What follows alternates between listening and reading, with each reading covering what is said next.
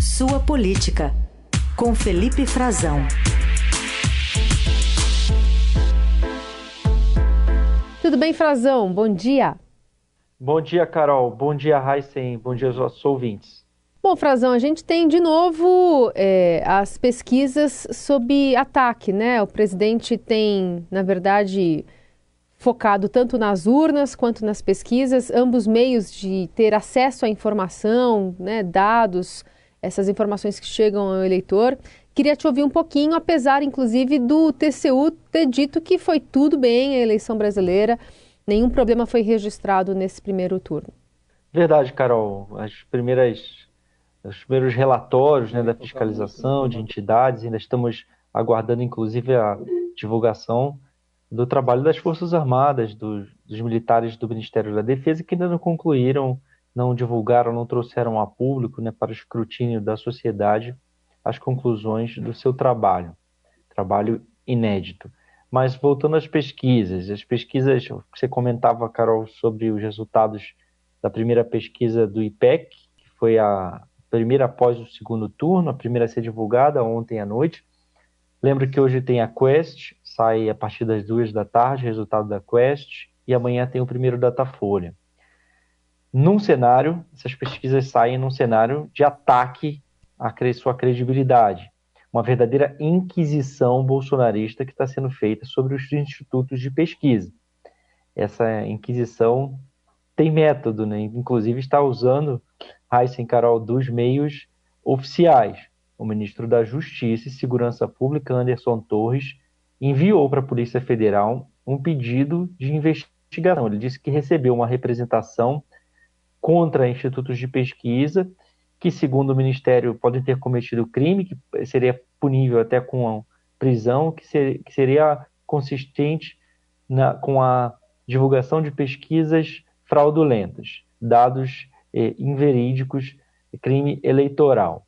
Não disse quem representou, não detalhou que crimes seriam esses, a tipificação ou as condutas exatas que foram denunciadas, não teve maiores detalhes, tampouco que institutos foram denunciados, que institutos teriam sido alvo. Ou seja, é preciso entender que há uma orquestração não do poder do presidente que está no poder e de seus aliados também no Congresso Nacional. Ontem à noite, o senador Marcos Duval comunicou que atingiu o um número de 29 assinaturas para abertura de uma CPI com os mesmos objetivos: investigar os institutos de pesquisa na Câmara dos Deputados, o filho do presidente, Eduardo Bolsonaro, e seus aliados estão tentando arregimentar-se assinaturas para outra CPI com os mesmos objetivos. Aliados do presidente, no meio militar, no meio religioso, estão aderindo à campanha de descrédito contra os institutos de pesquisa. Essa campanha ela começou logo após o primeiro turno e os ministros do governo, do Palácio do Planalto, acho que todos notaram, estão estimulando que os bolsonaristas, eh, de certa forma, boicotem as pesquisas, sabotem o resultado, eh, não respondendo mais às pesquisas. Ah, os próprios pesquisadores já tinham identificado, Carol Heissen, que eles, em geral, os bolsonaristas, eles se propõem, se dispõem a responder até voluntariamente para ter o seu, porque desconfiam logo, querem ter o seu, seu sua opinião computada e que isso não pode ser aceito pelos institutos porque poderia levar a algum desvio de resultado. Em geral, eles recusam quem se voluntaria. Não importa a posição dessa pessoa, se ela vota no Lula, no Bolsonaro ou em qualquer outra pessoa ou qualquer outro eh, cargo que esteja em questão mas eles estão estimulando isso. É e, além do que, tem um, um, pedido, na verdade, uma proposta do líder do governo. O presidente Bolsonaro já disse que eles não devem voltar a fazer pesquisas depois dos resultados, não deveriam voltar, que se desmoralizaram. Estou chamando, os ministros estão chamando de um escândalo, uma vergonha. E o líder do governo, Ricardo Barros, eh, propôs também a punição até com prisão. Ele quer um projeto de lei para punir criminalmente porque, segundo ele, as pessoas decidem muito seu voto baseado em pesquisas. Claro que eles não estão falando das pesquisas de institutos que são contratados pelo governo, que eles mesmos divulgavam até sem acreditar naqueles resultados, é, e divulgavam com o presidente liderando, e nenhum deles chegou, inclusive, ao resultado que o presidente dizia que teria 60% dos votos e venceria no primeiro turno das eleições. Ou seja, é um, um movimento orquestrado para desacreditar, tirar, minar a credibilidade de alguns institutos de pesquisa, sobretudo os mais tradicionais, e também para desviar o foco, para tirar, é, tumultuar a discussão nesse momento, Carol Reis. Bom, tem até o próprio ministro das Comunicações né, su sugerindo que as pessoas não respondam às pesquisas, vem de dentro do governo até a orientação. Essa, que... ah, Heisen, essa, essa, essa do ministro foi uma das mais impressionantes, né? Foi uma das. O próprio ministro ele contrata pesquisas para o governo. Para balizar contrata... justamente estratégia política. É. Sim, exatamente. O, a campanha do presidente sabia que, qual era a realidade. A campanha do presidente divulga. A campanha reeleição ela divulga algumas pesquisas é, que davam resultados muito discrepantes, inclusive o presidente liderando, apenas para consumo externo. Para consumo interno, eles sabiam qual era o, a realidade, sabia que o Lula estava na frente. É. Os ministros mesmo diziam, nós estamos com uma seca de doações, de recursos, que é um problema que vai existir agora no segundo turno eles estão atrás de recursos, né, tanto o Lula quanto o Bolsonaro, e eles argumentavam que é porque o Lula estava de fato na frente, e de uhum. fato ele passou à frente. Mas, é, claro que houve erros, os institutos estão buscando é, corrigir esses erros ou dar explicações, e devem dar explicações. Eu acho que de parte do jornalismo também ah, nós precisamos é, ponderar um pouco, Sim. calibrar a cobertura, sobretudo a cobertura analítica, que é a que a gente faz aqui na Eldorado, mas, e, e outros colegas fazem, para não tratar, não dar tanto peso, talvez, aos institutos, ou até que eles voltem a, a ter resultados mais próximos da realidade, ou com mais um grau de acerto maior, porque de fato é, houve, houve erros, né? houve uh, erros acima da margem que eles se propunham, mas eles têm explicações para isso. E a cobertura também não pode jogar tudo pela janela, é. É, execrar e abandonar de vez uh, os institutos, porque eh, os institutos de pesquisa dão, servem não só para cobertura jornalística, mas também para a formação de opinião dos, dos governos, uhum. para a formação de estratégia das campanhas, que diziam que a, eles tinham trackings, né, que são pesquisas não divulgadas, telefônicas, acompanhamentos telefônicos, que mostravam uma diferença. Eu tinha ouvido de duas relações uma, uma correlação de 4 a 6 pontos de diferença para o Lula interna da campanha do Bolsonaro de campanhas adversárias uhum. de 6 a 8 pontos, que divergiam um pouco de alguns institutos. Mas é, houve também acertos, houve tendências apontadas. Eu acho que os erros maiores que se questionam, inclusive, não é nem na campanha presidencial, mas nos estados e no, na, no cenário dos governadores e senadores, Carol Reis, em que o nível de, de indecisão, quando se chega à véspera do pleito, é, é muito maior do que para presidente da República. E os institutos estão dando as suas explicações, dizendo que houve alguns, há uma profusão delas, né? Alguns dizem que houve um nível de abstenção muito alto que prejudicou o Lula, prejudicou os votos dele, outros dizem que houve uma migração, um movimento de migração que não foi devidamente captado, uma espécie de voto útil no Bolsonaro. Sim. O voto envergonhado que a gente conversou aqui, Raíssa e Carol, de que o Instituto Quest, por exemplo, dizia que ele seria no Lula, eu acho que ficou evidente que houve tanto no Lula quanto no Bolsonaro, vocês devem conhecer, acho que todo mundo conhece quem quem não tem tanto orgulho do seu voto, assim, seja para o Lula, é. seja para o Bolsonaro, né? Uma pessoa que vota no Lula não pelos atributos dele, é. mas sobre o argumento da democracia, ou do Bolsonaro também tampouco pelas qualidades, mas diz que vota pelo Paulo Guedes. Todo mundo conhece pessoas assim, né? Então há uma, é. uma espécie de movimento de, de, dos institutos de se explicar que é bastante importante, sim. Bom, vamos falar também do, da eleição lá para legislativa, porque tem um importante componente lá que é o agora a cláusula de barreira. Partidos que não atingem um percentual mínimo de votação ficam até impedidos de é, ter acesso aos fundos, né, que são destinados a eles, fundos públicos. É, o eleitor que decide, né, Frazão, quem que é barrado no baile da democracia. Mas isso aí pode ajudar o Centrão agora?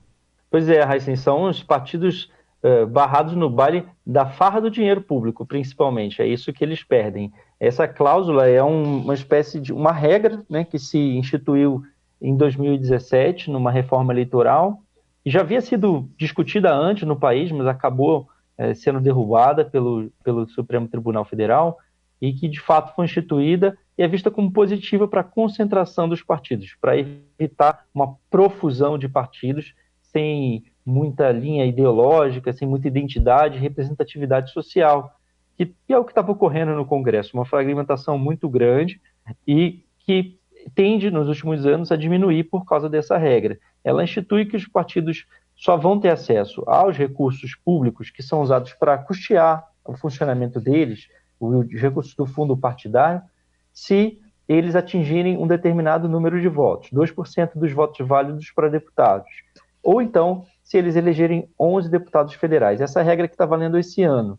E essa regra ela vai aumentando, essa barreira, né, o, o, o sarrafo vai subindo até 2030, quando vai chegar a pelo menos 15 deputados federais e 3% dos votos válidos. É um ou outro, pode, vale quem conseguir uma dessas duas. Nesse ano, seis partidos ficaram de fora dessa dança. No ano passado, em 2021, esses seis partidos eles levaram 126 milhões de reais dos cofres públicos para bancar o funcionamento deles próprios. Então, esse dinheiro eles não vão ver mais. Que partidos são esses? Partido Novo, o PTB, o PSC, o Patriota, o PROS e o Solidariedade. É claro que esses partidos vão tentar sobreviver. E o caminho para a sobrevivência deles é que eles promovam uma fusão ou se incorporem a algum dos partidos que já atingiram essa cláusula de barreira.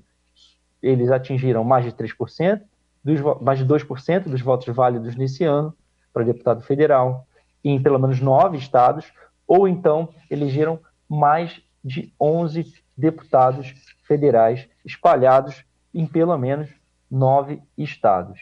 Essas conversas são iniciais, Carol e Heisen, mas a tendência entre eles é que eles eh, se fundam entre si, que eles acabem articulando mais uma legenda, uma ou mais legendas do Centrão. Eles não querem entrar na polarização ideológica, na verdade, nenhum deles tem uma, um histórico muito ideológico. Alguns estão mais à direita, como o PTB hoje, o PSC e o Patriota, e outros mais à esquerda, como o Solidariedade, que tem base sindical, é o partido do Paulinho da Força, deputado que não se reelegeu por São Paulo, e o PROS também, que foi criado é, com a base de apoio a governos do PT. Esses partidos estão conversando, eles ainda não têm um rumo certo, estão estudando também, querem consultar o TSE a Justiça Eleitoral, se podem fazer uma federação, que é uma nova forma de se coligar e que foi permitida, a gente viu pelo menos pela primeira vez uh, duas federações nesse ano se formaram uh, e já tinha inclusive uma, uma terceira, né, que as duas maiores é do, do PV com o PT, PCdoB, a Rede e o PSOL, e a outra maior, que agora também está, inclusive, eh, esses partidos registraram um declínio, mas ela é, era de um partido, de, de dois partidos maiores, do PSDB com o Cidadania. Ainda não está claro se eles vão conseguir formar só uma federação, que seria até mais simples do que a própria fusão. Né? A fusão ela acaba é, se criando um novo partido com outro nome, com outro número de urna, e a incorporação, esse partido, ele geralmente, partido que não conseguiu atingir a cláusula, ele é absorvido por outros. A, a cláusula de barreira não extingue esses partidos, mas, como a gente diz aqui, deixando muito claro, ela é, tira acesso a recursos públicos que são fundamentais para esses partidos funcionarem, sobretudo pela pouca representatividade que eles têm. E pouco número de filiados, poucas contribuições. Mas no caso do Novo, eles falam que não usam o fundo, né? Nesse sentido. Isso. Exato, Carol. O Partido Novo, ele, inclusive, o presidente me disse ontem, presidente do partido, Dardo. Ribeiro, que não vai participar dessa conversa. Hum. Então, desses seis partidos, é, o Partido Novo diz que justamente por isso, por eles não usarem os recursos, uhum. eles não vão participar dessa conversa. Mas o declínio do Partido Novo também é grande. Desses todos, esses seis partidos, o Novo está fora dessa articulação. O Solidariedade é um dos que está participando, o Paulinho da Força está articulando, já se reuniu com o pessoal do Patriota, já conversou também com o PROS são os partidos que estão mais próximos de um arranjo, mas o novo diz que está fora, porque não depende desse dinheiro para funcionar, porque nunca o utilizou, mas o novo vai sair prejudicado de qualquer maneira, porque esses partidos também perdem representação no Senado e na Câmara dos Deputados. Eles não, eles não conseguem formar lideranças, ele, em alguns debates eles não vão ter o mesmo tempo que os demais líderes dos outros partidos hum. para se pronunciar, para orientar a votação. A liderança é um espaço físico, tem funcionários trabalhando para os parlamentares, e ela auxilia os trabalhos dos partidos dentro do Congresso Nacional. E, além disso, é, desses seis partidos, se eles quiserem ter candidatos uh, majoritários nas próximas eleições presidenciais, ficando isolados, sem se unir, somente o PSC vai poder, por exemplo, colocar uma espécie de um padre Kelmon, ou o que eles fizeram em 2014, um pastor Everaldo nos debates. Se a regra não for alterada, só participa de debate quem tem pelo menos cinco deputados federais na Câmara.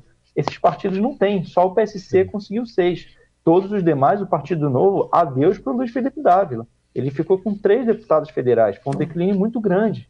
Então, não vai ter Luiz Felipe Dávila, por exemplo, não teria com esse cenário do, do Partido uhum. Novo. E, e, eles estão dizendo que vão ficar é, fora dessa, desse diálogo, que não vão compor com ninguém. Então, os candidatos a governador dele, o, o Romeu Zema, por exemplo, o candidato ao governo de Minas, não seria obrigatória a presença dele se o cenário fosse, fosse esse. Tampouco o Padre Kelman, o PTB, aliás, teve a maior perda do lado do Solidariedade, o PTB, que é um partido que praticamente está brigando uma ultradireita bolsonarista, conservadora, é, fez apenas um, um único deputado federal. E o Solidariedade também perdeu nove deputados, assim como o PTB, e ficou com quatro.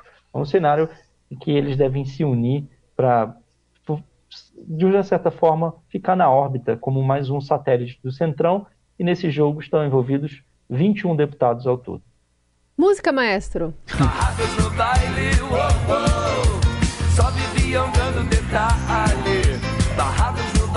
Sabe um negócio que eu achei aqui? É, agora eu tava pensando. Então, hum. o Brasil tem umas 33 ideologias, se eu não tiver errado na conta. Hum. Vai diminuir um pouquinho, vai ficar umas 20 e poucas. É. Então, um pouco menos de ideologias no Brasil, porque tem muita ideologia aqui. 33, a gente cada uma chamar Cazuza, mas a gente é. vai ficar. Vai parar. É. Já muda pra Cazuza, né? É, essa é boa, eu gosto do Cazuza, mais do que da trilha que foi escolhida. É. E são, são 13 partidos que conseguiram a cláusula de barreira. Se, se, se esses seis ficassem de fora, vamos hum. dizer que esses cinco se unam, surja mais um, 13, 14, mais o Partido Novo ficaria com 15 no Congresso. É. E isso, se eles não fizerem nada disso, você sabe o que pode acontecer? Hum. Os, os, deputados podem simplesmente migrar, trocar de legenda. Ah, Poderia ah, haver um esvaziamento ah, completo. Eles têm essa prerrogativa. Podem trocar e uma vez, olha, mandato, não vão. Né? Tô indo embora, tchau. E aí fica sem ninguém na Câmara. Aí somem mesmo. Quem vai dar tchau agora é o Felipe Frazão, mas ele volta. Tem um espaço cativo aqui no, do nosso Jornal Dourado. Obrigada, Frazão. Até terça. Valeu, até. Um abração a todos. Muito obrigado. E meu amor nem me fale, mas isso é que dá, você querer frequentar.